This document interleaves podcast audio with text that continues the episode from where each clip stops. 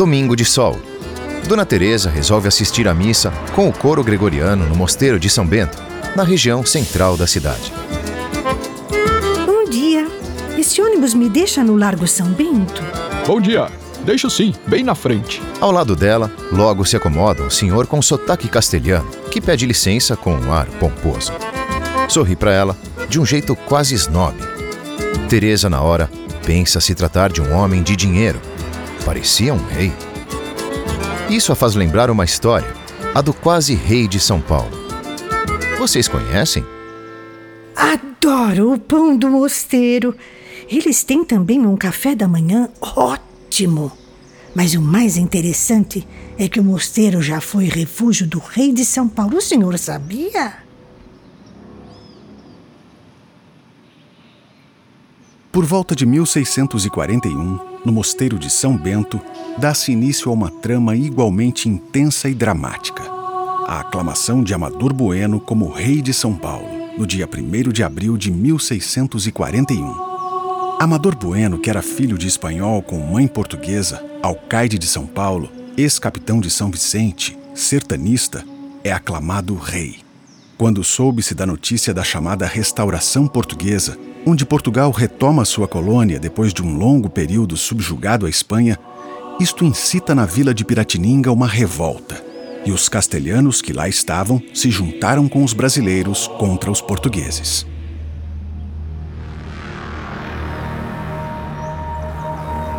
Foi isso que aconteceu em 1641. Quase tivemos um rei, e quem mediou toda essa situação, veja o senhor, foi Francisco, um padre jesuíta da família do meu finado marido.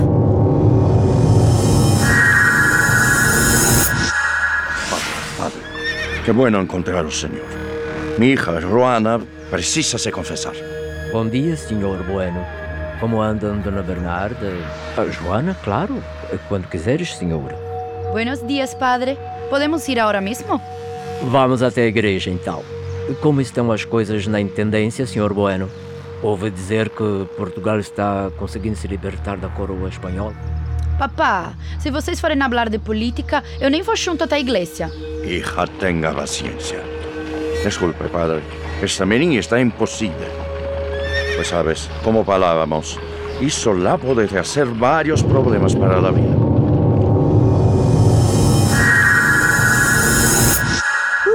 Portugal se separa da Espanha e retoma suas colônias, em São Paulo, os espanhóis e paulistas tentaram armar uma revolução para separar São Paulo do resto do país e não se subjugar a Portugal. Mas a verdade era outra, e Francisco sabia. Nesse intervalo de 60 anos em que Portugal ficou sob o domínio da Espanha, muitos bandeirantes paulistas praticavam o apresamento e a comercialização de índios encontrados pelo interior do Brasil. Através dessa prática, estabelecia-se uma atividade econômica que resolvia o problema da escassez de escravos africanos em território brasileiro. Além disso, durante a União Ibérica, os bandeirantes paulistas constituíram outra rota de comercialização de índios que atendia à demanda por escravos dos colonizadores espanhóis da região do Prata. Por meio dessa rota, os bandeirantes ampliaram seus negócios, conquistando um promissor mercado consumidor da mão de obra indígena. Porém, com o fim da União Ibérica, o governo português veio a interromper o negócio estabelecido pelos bandeirantes. Portugal proibiu a escravização indígena, buscando ampliar seus lucros, consequentemente, forçar os colonos a comprarem escravos africanos oferecidos pela administração colonial portuguesa. Inconformados com essa exigência da metrópole, bandeirantes paulistas e espanhóis resolveram armar um levante, que exigiu o fim da proibição da escravização indígena. Buscando a vitória, os bandeirantes se dirigiram a Amador Bueno, que também era a favor da escravização indígena. Os bandeirantes paulistas convocaram Amador Bueno para que liderasse a revolta e aceitasse o cargo de governador da província de São Paulo.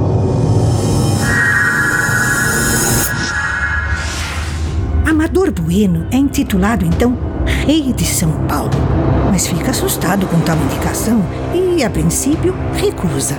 Ameaçado de desacato, Amador vai se refugiar no mosteiro beneditino, pedindo a intervenção do abade, seu amigo, e seus monges. Quem lhe dá asilo é Francisco, mas Amador ainda não está totalmente convencido a não aceitar o título de rei.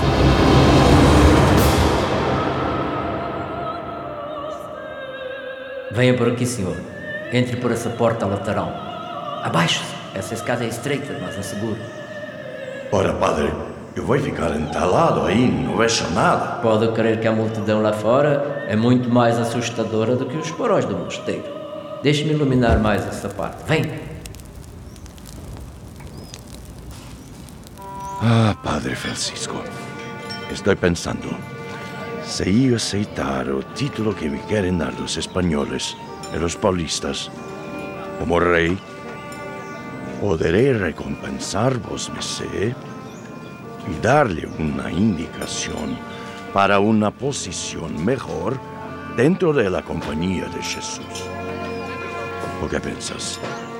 Senhor, mas qual objetivo o senhor teria em ser rei de São Paulo? Hum? E por que eu lhe seria útil?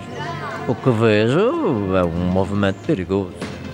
Teríamos poder e poderíamos moldar esta terra longe de Portugal. Sim, mas à custa de muito sangue. A Espanha não se interessa por essas terras. E Portugal entraria com todas as tropas. Haveria um massacre e todos perderíamos muito mais do que Vossa Senhoria imagina. Hum, deixa-me pensar. Padre, o senhor razão. Dom João não perdoaria uma traição dessa.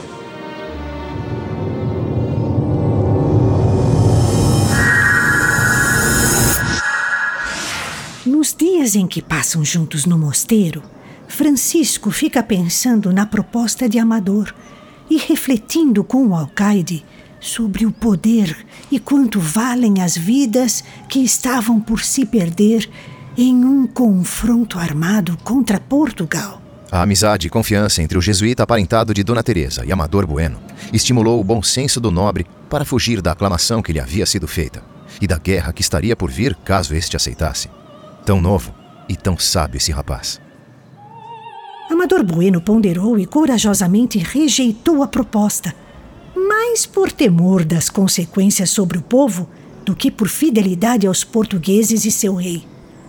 Dizem que foi até ameaçado de morte caso não quisesse empunhar o cetro. Até Chile! Os jesuítas estão governando bueno!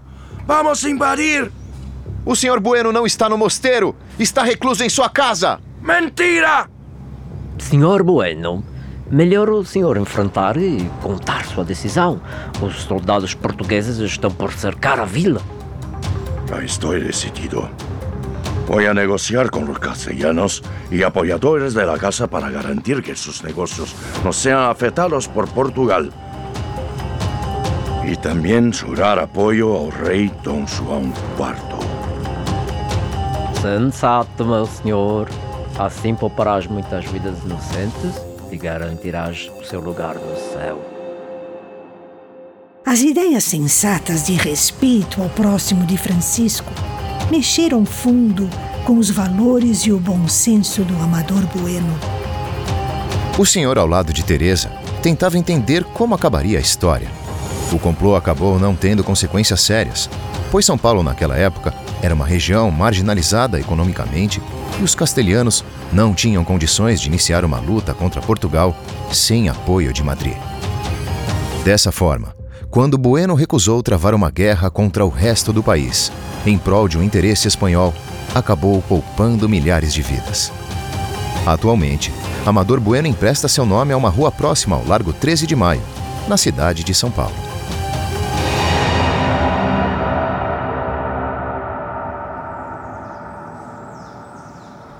Episódio histórico serviu, entretanto, para demonstrar o descontentamento dos paulistas com a dominação portuguesa. Essa foi a semente da independência que foi proclamada justamente em São Paulo, muitos anos depois. O jesuíta teve um papel crucial nessa nossa história. A história dos beneditinos em São Paulo começa em 1598, ano em que chegaram na cidade, quando Frei Mauro Teixeira, religioso paulista de São Vicente, levantou uma modesta igreja dedicada a São Bento, com fundos de uma doação realizada pelo capitão-mor Jorge Correia. A partir de 1650, a estrutura do mosteiro passou por uma grande ampliação, graças ao bandeirante Fernão Dias Pais, conhecido como Caçador de Esmeraldas. Em troca do apoio financeiro, os monges lhe concederam o privilégio de, após sua morte, ser sepultado na capela mor da igreja do mosteiro, assim como seus parentes e descendentes. Já em 2006, o mosteiro passou por um intenso processo de restauração e melhorias. Foi quando, em 2007, recebeu e hospedou o Papa Bento XVI. Após sua visita ao Brasil, com a cobertura gerada pela mídia internacional, trouxe um grande interesse pelo lugar e o mosteiro ganha projeção, o que desenvolveu o turismo religioso e cultural na cidade. O turismo religioso é um dos segmentos turísticos que mais tem crescido em todo o mundo nos últimos anos. São Paulo é a segunda cidade das Américas que mais túmulos de santos tem para serem visitados. É a cidade onde estão sepultados os dois primeiros santos brasileiros: Santo Antônio de Santana Galvão, o Frei Galvão, e Madre Paulina. Ao mesmo tempo, a cidade reúne um amplo e variado patrimônio religioso com a vantagem de ter um roteiro de turismo religioso extremamente fácil de ser percorrido a pé ou de metrô, que inclui o Museu de Arte Sacra, o Convento da Luz, o Mosteiro de São Bento, o Pátio do Colégio, o Museu Anchieta, a Catedral da Sé, a Igreja de São Gonçalo e o Santuário e Igreja da Ordem Terceira, no Largo de São Francisco, entre outros.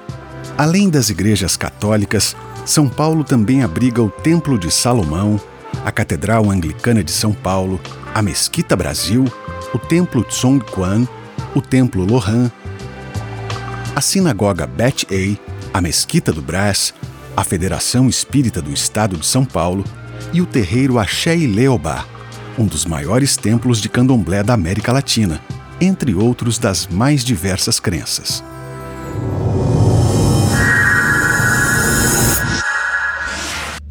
O ônibus chegava ao mosteiro e o senhor ao lado de Teresa não gostou nada de sua história. Ela não se importou com a cara feia do homem. Estava feliz em saber que um parente seu evitara uma catástrofe numa época já tão difícil para a formação da cidade de São Paulo. Bom, o senhor me desculpe, mas eu tenho que descer aqui. E sabe de uma coisa? Uma frase que me vem à mente sobre toda essa história. O bom senso é uma flor que não cresce no jardim de todos.